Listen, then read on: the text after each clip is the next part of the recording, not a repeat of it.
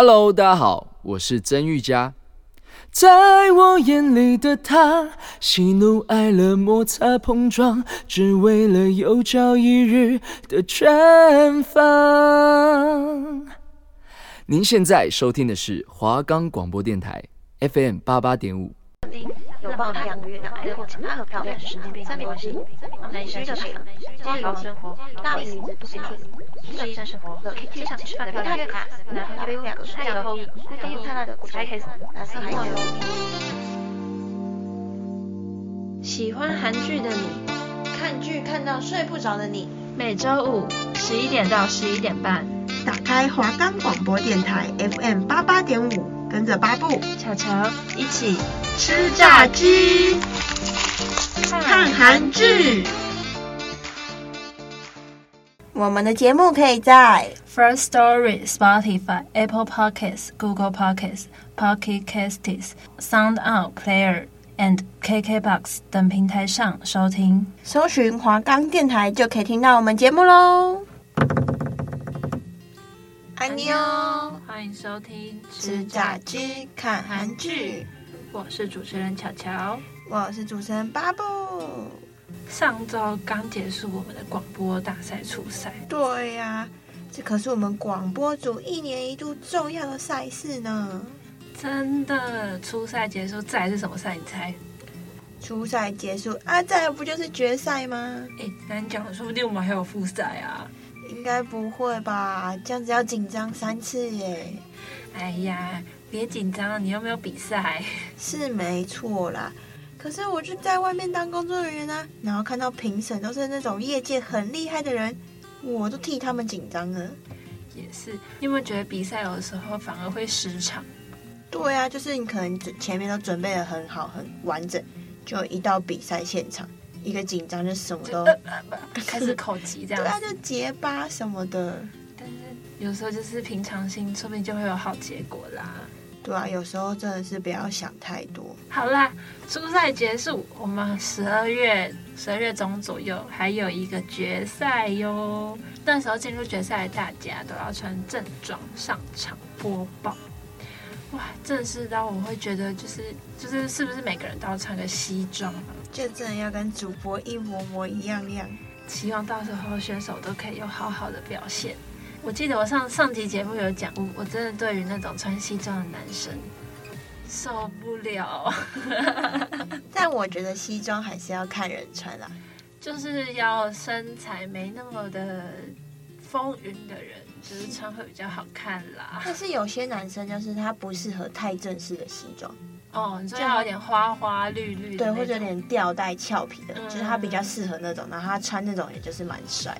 但是我觉得穿西装男生不管怎样都蛮帅的，所以有一种魅力。对，还是我也去穿西装，搞不好我也很帅啊。呃，所以是想要交男朋友呢，还是想交女朋友？没有，我只是想说，搞不好穿西装也很帅哦。会有男生这样，啊，好帅，对啊，跟喜欢谁没有关系，好吗？好哦，啊，好啦好啦，我们讲太多废话了，我们赶快来切入正题吧。说到播报新闻啊，我觉得新闻这个行业真的很辛苦哎。对呀，而且他们讯息就是不管什么讯息，就是接收第一线。对，而且就是什么都是要冲第一。嗯啊，然后也不能带入自己的情绪。就如果这则就像上次小鬼过世的新闻，然后因为我朋友现在也在就是电视台上班，然后他那天一上班，然后就看到这个讯息，然后他整个爆难过的，但是他又没办法，就是他还是得工作。天哪！虽然说各行各业都有各行各业的新闻，但是我觉得新闻新闻产业这个行业有时候就是不管什么事情都要冲第一，对啊，真的是蛮累的。嗯，那说到新闻啊。我想到有一部韩剧，就是在讲韩国的媒体新闻生态。嗯，你知道是什么吗？嗯，我想想啊，它是不是很久很久很久之前播的？嗯，对，有一阵子了。嗯，那我知道你要讲什么喽。是什么？是不是就叫做《皮诺丘》？对，你答对了，你真棒。《皮诺丘》呢是在二零一四年十一月十二日开始在韩国的 SBS 播出的水木迷你剧。那巴布，你知道水木是什么吗？水木剧是什么？不是水木是什么？不知道哎、欸。水木剧啊，就是韩国在星期三、星期四所播出的戏剧。因为韩国连续剧通常都是接着两天演，就是三四一二，然后五六六日这样子。那它是由朴信惠、李钟硕还有金英光主演的。有李钟硕，怎么了？这么爱他哦？没错，我就是因为皮诺丘开始喜欢上他的。真的哦。自从喜欢上他之后，每一部他的剧我都有追。那他之后还演出什么剧？现场来考考你。W 两个世界哦，对，那部也蛮好看的。我们下次有机会来介绍它。那部我可是看了三回呢。哇，我没有你这么青岛。好啦，废话不多说，赶快来介绍剧情吧。《匹诺丘》的剧情是在讲述一个叫做齐和明，他是李钟硕饰演的。那他化名崔塔布，十三岁的时候家庭呃因为父亲遭人诬陷，受到舆论的压力。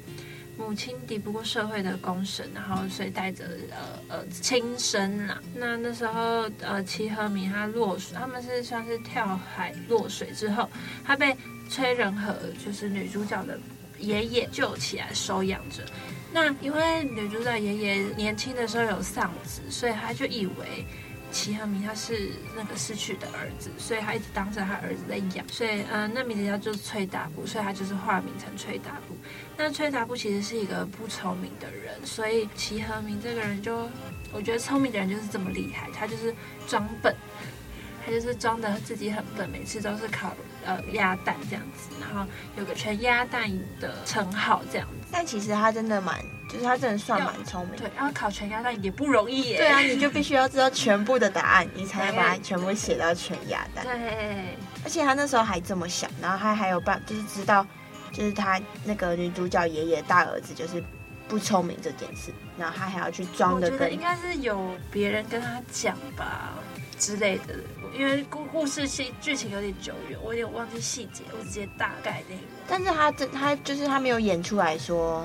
嗯，就是他大儿子的这状况，然后也没有也没有演说，就是可能附近的人跟他讲，所以我觉得这个男男主角是真的蛮聪明的。对，但是因为我觉得从小就经历了这么多，就是那时候呃妈妈带着自己去轻生，所以他才会变成嗯、呃、他才会这么懂事，然后希望就是可能也有一部分是害怕他现在又找到的家人又离开他了吧。就是小朋友最简单的那种愿望。那我们再来讲讲崔仁和啊，她是朴信惠女主角是呃，她是女主角嘛，那她是朴信惠饰演的。那她跟那个齐和明就会呈现了一个很蛮奇怪的状态，就是她是跟齐和明是同岁，可是她却不同辈的叔侄辈，因为她是爷爷的儿子嘛，那她是爷爷爷爷的孙女，所以她要叫他叔叔。仁和他妈妈以前是个很厉害的，妈妈是一个很厉害的记者，可是达呃达布，我们在此简称为他达布，达布就是很讨厌记者，因为当年害他家破人亡的凶手其实就是记者，然后刚刚好就是这么的刚好就是仁和的妈妈，你不觉得人世界就是这么的奇妙？但是因为仁和因为妈妈，所以他立志就是想成为像妈妈一样厉害的记者，然后想呃在他底下工作这样子。可是仁和他有患了一个叫做皮诺丘症候群的一个症状，他就是只要你一说谎就会打嗝，所以让人们就会觉得说哦，他说的一定都是真的。那他反正他们就是这样子，然后展开了一堆就是呃离奇古怪的剧情，然后也讲了一些记者韩国记者的一些生态啊什么的，让自让让外众更加了解韩国的一些黑暗面嘛，嗯，算是黑暗面啦，就是毕竟记者那个记者有些都是光鲜亮丽出来，可是没有人理解他背后的一些黑暗的不好的地方。对，那我们刚刚不是有提到说达布为什么会讨厌记者，是因为他爸爸是被记者害死的嘛？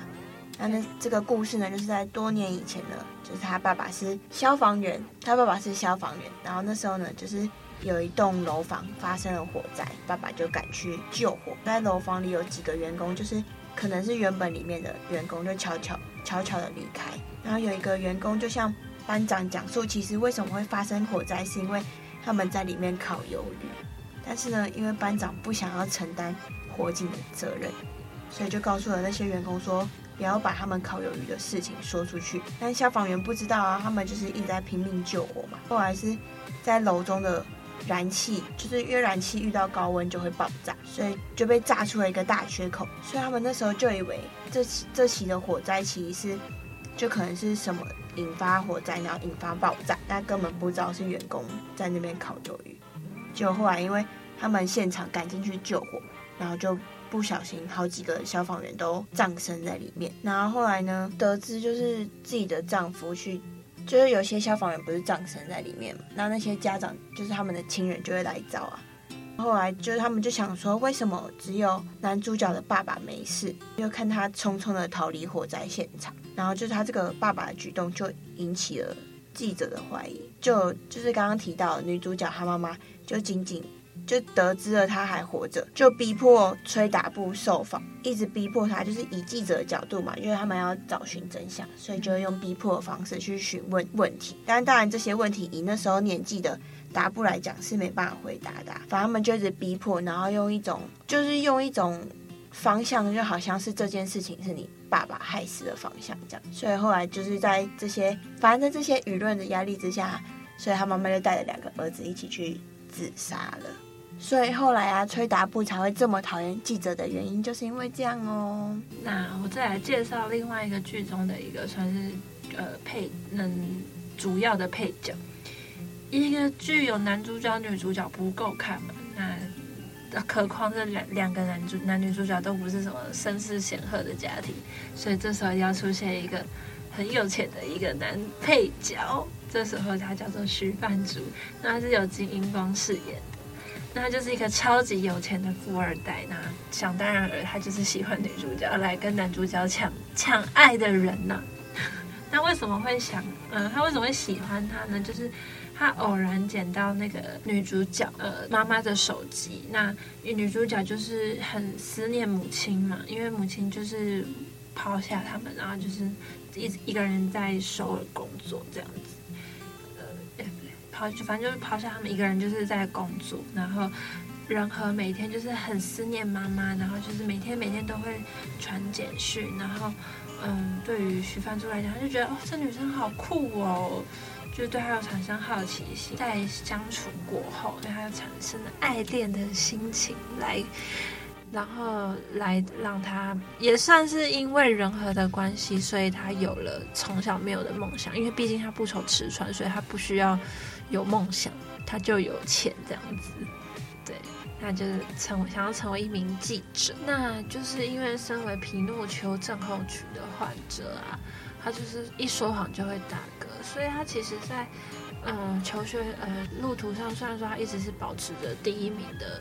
好成绩，可是他在选择职业这方面呢，就是还是会有很大的障碍。因为我觉得活在这个世界上，我自己觉得啦，活在这世界上，活在这世界上，没有什么是，没有什么行业是不会去说谎的，对吧？对，真的，就是你总是会有一些违背自己，呃，算是良心嘛，不是，反正就是以小小的说谎的时候，对。那时候他就是想要成为，他那时候觉得他成为一个记者是最好的工作，因为记者这项工作本来就是在求真实嘛，所以他觉得，嗯，那我出来当记者讲的那个话一定会更有人相信，而且这样子他还可以跟分开很久的母亲再次见面。我就有时候看完这部剧啊，有时候我会在想说。假设是现实生活中真的有这样皮诺丘这样的患者，到底是好还是坏啊？你觉得呢？嗯，这很难讲哎，因为有时候就算他，因为这样子他就没办法隐藏自己的内心太久。比如说他可能喜欢你，他就不能骗你说哦，我喜欢，呃，我不喜欢你，他就打嗝这样子。我觉得这样蛮好的，因为他就不会说谎话，就是他不管做什么事，就是都会说实话。可是，这又在回到那个剧情当中探讨的一个话题了，因为大家都相信说皮诺丘患者所讲出来的一定是真实，所以他的新闻就是大家都相信这件事情是真的。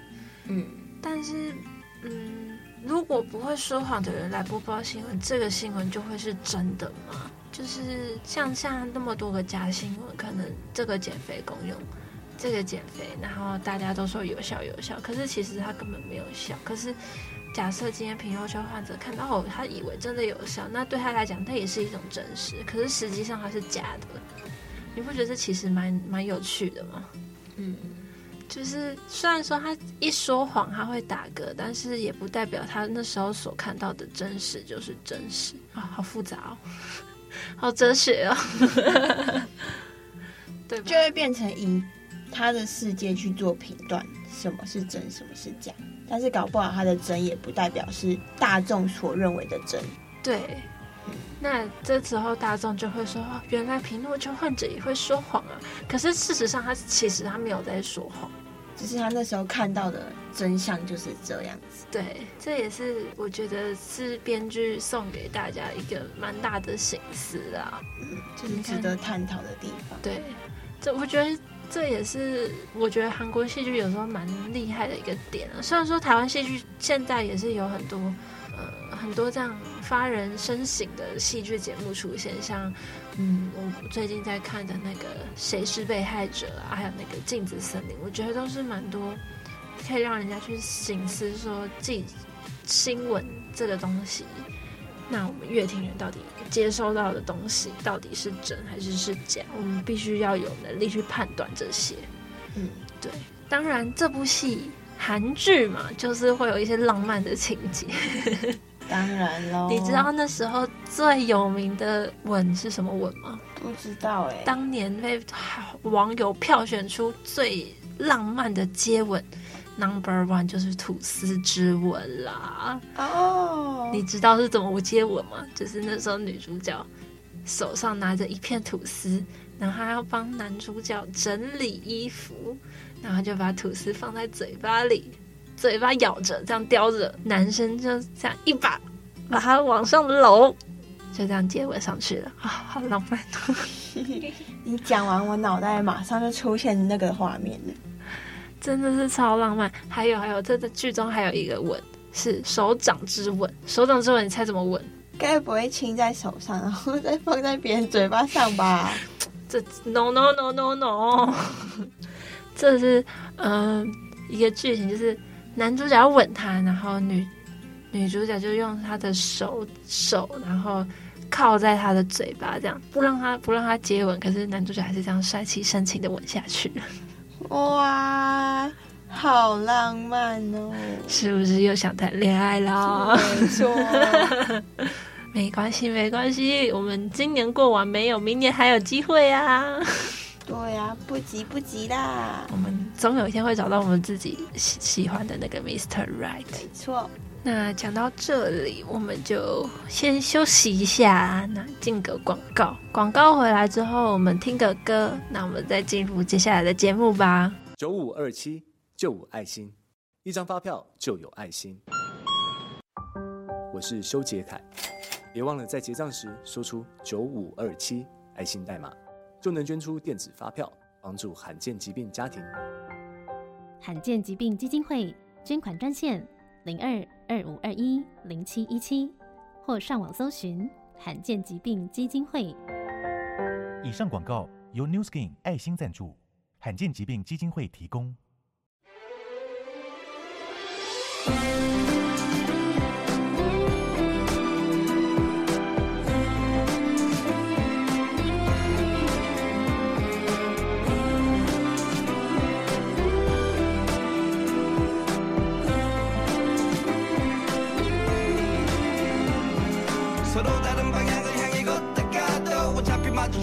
난 운명의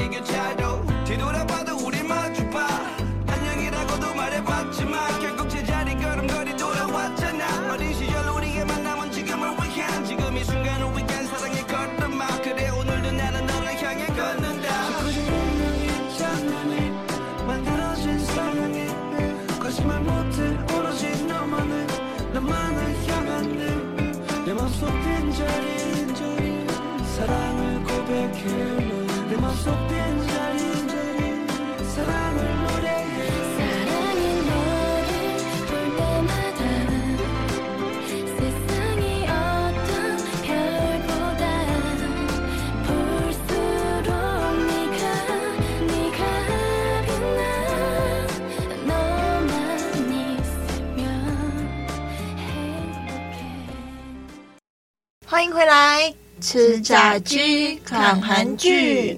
我是主持人球球，我是主持人巴布。皮卡皮卡，皮卡皮卡皮卡皮卡。你以为你是皮卡丘啊？不是皮诺丘吗？跟皮卡丘差不多啦。才没有嘞！啊，不对，皮诺丘是那个小木偶。差这么说谎鼻子会变长哦，差这么多。那新闻记者应该鼻子很长吧？欸、哦，没有啦，我不知道啦。我们新闻广播老师的标准是什么？讲一次。哎哎哎啊！不做假新闻。没错，但是现在实在是太多假新闻了。真的，说到新闻，我又想到之前有一部很红的台剧，哪一部啊？就是那部《我们与恶的距离》呀。哦，就是贾静雯封后的呃那一出戏剧嘛，那真的超好看的哎。对啊，他也是在探讨新闻行业的真实面。那你还记得吗？他当初剧情就是在描述随机杀人事件发生后，然后他就是讲加害者、加害者家属。被害人以及在讲述加害者、加害者家属、被害人家属，还有他们的辩护律师跟精神病患者之间就是心境跟纠葛，然后还有那时候台湾媒体的现实面，就是很多媒体公司都为了要抢独家，就是互相竞争这样子。那你还记得他在这部剧里面讲过一句话，就是说。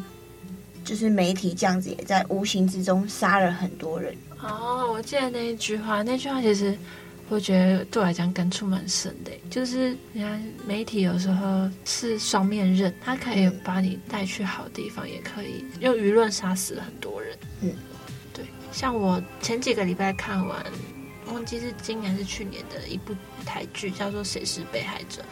那里面也是在讲述一些记者的一些呃一些生活的样貌，就比如说，嗯，他们可能社会记者可能会为了要追求独家的真相，然后去假扮不同的角色，比如说今天可能他会扮成社工，或是扮成被害者的好朋友，关心关心他的家人，然后就是为了要得到得到那个对，但是这个真的。说好，我觉得不是很好，对，但是有时候就是没办法，我觉得他又必须要把事实，就是让大家知道，对，但他不是用个好的手段，对。可是如果今天是他这个记者，如果今天我是记者，然后是我自己家人出事了，我的立场可能又会变得不一样。对对对对，那他里面只是被害者里面也有讲到说，就是后面有稍微提到说。其实最后那个社会记者他其实是有点算是从良嘛，就是觉得因为这件事情爆了，可能就会有下一个受害死亡的人了，嗯，那他就理解到这是严重性，所以就尽量的挡住那个新闻。所以我觉得新闻有时候必须有那个责任在吧，就是不是说什么新闻我就一定要报，这也是新闻记者最困难的地方吧？对啊，感觉他们每次在就是找寻。事情的真相什么，内心应该都会很纠结。对，有时候我会，我也会在想说，未来会不会去真的当一个记者？因为我很害怕这个行业对我来讲压力太大。对，职业与人性，真的，而且你看，记者其实是需要说谎的。光谁是被害的这个东西就可以，呃，小小的验证到记者是需要去说谎的，就是假假冒身份，假冒我是来可能酒店来做客的客人这样子。那巴布，我想问你，我们这样修新闻系的课，我们这样双主修没修了差不多四年了，今年第四年，你有没有什么感想，或者是你这实习这将近半年的过程？我我觉得现在对我最难的是采访，嗯，因为要想采访的题目或什么，但很多时候我可能问的不是很深入或者什么，就是我觉得我的采访题目可能还没有问到我自己想要的答案，嗯嗯嗯嗯，但是我在采访的过程中又不知道要怎么去追问或什么。哦，我懂你的那种感觉，就是有时候像这样实习下来，我就会觉得说，哇，真的是不容易。对啊，而且你要光找采访对象就是一件很难的事情，因为很多其实会会去跟你说好好好，我再跟你联络，然后就会没有下文，或是那种直接拒绝。对，就是会蛮嗯小小的受伤一点点啊，但就是也没关系。这这两三个月以来，我觉得算是成长蛮多的，而且你可以在你你会在短时间内蹦出一些自己没想过会蹦出来的东西，比如说新闻啊。而且我觉得就是他们记者都蛮厉害，之前就是记者来就是采访我们这些画面什么，然后他马上下午新闻就出来。但是我现在每次写一则新闻，我都要想个三四天，我才能把它蹦出来。所以我觉得其实记者。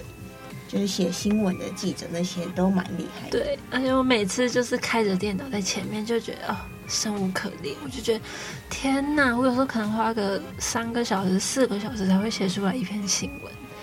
但是有啦，有慢慢在进步啦，就是经过这八周的洗礼，有慢慢在成长。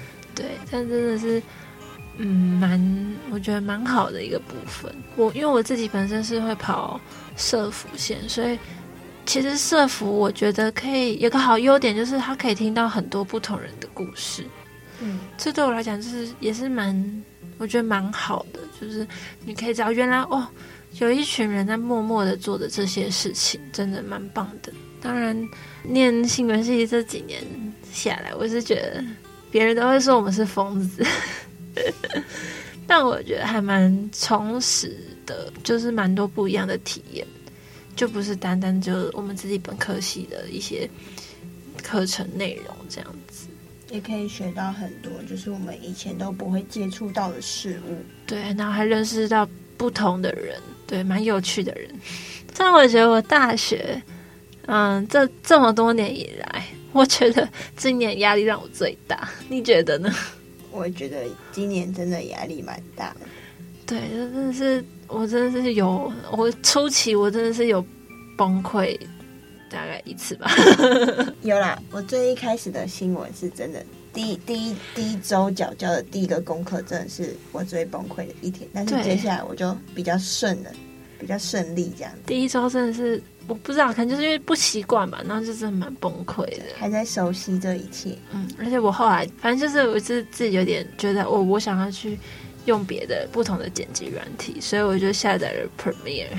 那 Premiere 对我来讲是一个很不熟悉的东西，然后我就剪，我那光那天光剪片，我就剪了大概嗯三三四个小时吧，而且两分半的新闻影片哦。就是那天我本来要来，本来要来直播的那一天，然后那时候很紧张，十一点还没好怎么办？而且最最痛苦的事，你知道是什么吗？就是我那时候差不多九点，哎，不对，我那时候大概七点。半快八点的时候，已经剪好了，我在输出了。此时学校的电脑跟我说，电脑即将在十分钟后关闭。我那时候就眼睁睁的看它输出，好，八点输出完成，我还没上传到云端，直接关机。也太衰了吧！我那时候真的是天堂掉到地狱，所以我就重剪了一次，所以真的是真的是很痛苦啊，真的是很好笑哎。但我是觉得还好，就是学一个经验。然后我的电脑现在也被我吵到有点 荡荡的，档案太多太大了，我有找时间要把它删一删。好了，我希望以后我如果不小心成为一位记者的时候，我可以像现在记者这么厉害。虽然说我觉得我应该不会成为记者，我觉得我声音不够好听。没事啦，声音还是可以训练的啊。好啦，虽然虽然新闻有时候不一定是真的，但是我们偶尔还是要。多多收看新闻来获取新知，那也只想也能知道最近社会到底发生了什么事情。有时候不一定一定要急着去找到那个真相，over 就是时间会证明一切。因为毕竟是司法调查，什么都是需要时间的。我们如果可以多给记者们一点时间，他们说不定就不会为了抢独家抢得这么辛苦了。对啊，虽然有很多真实面，但是还是希望大家都要保持一颗善良的心哦。耶！那喜欢韩剧的你们，下礼拜还是要跟我们一起吃炸鸡、看韩剧。安妞，安妞。